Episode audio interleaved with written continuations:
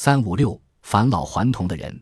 辽宁省法库县三面船镇大堡村一位九十二岁老妪赵万英，长出了一茬茬黑发，还长出了新牙。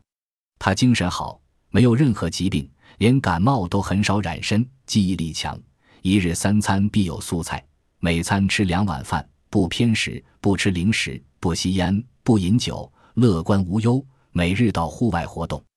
湖南怀化地区一位年过八旬的老人，不久前患了一场怪病，病中浑身骨头胀痛。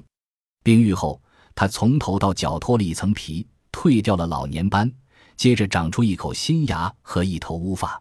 二十年前，老人已丧失劳动能力，现在竟又可以挑七八十斤的担子走山路了。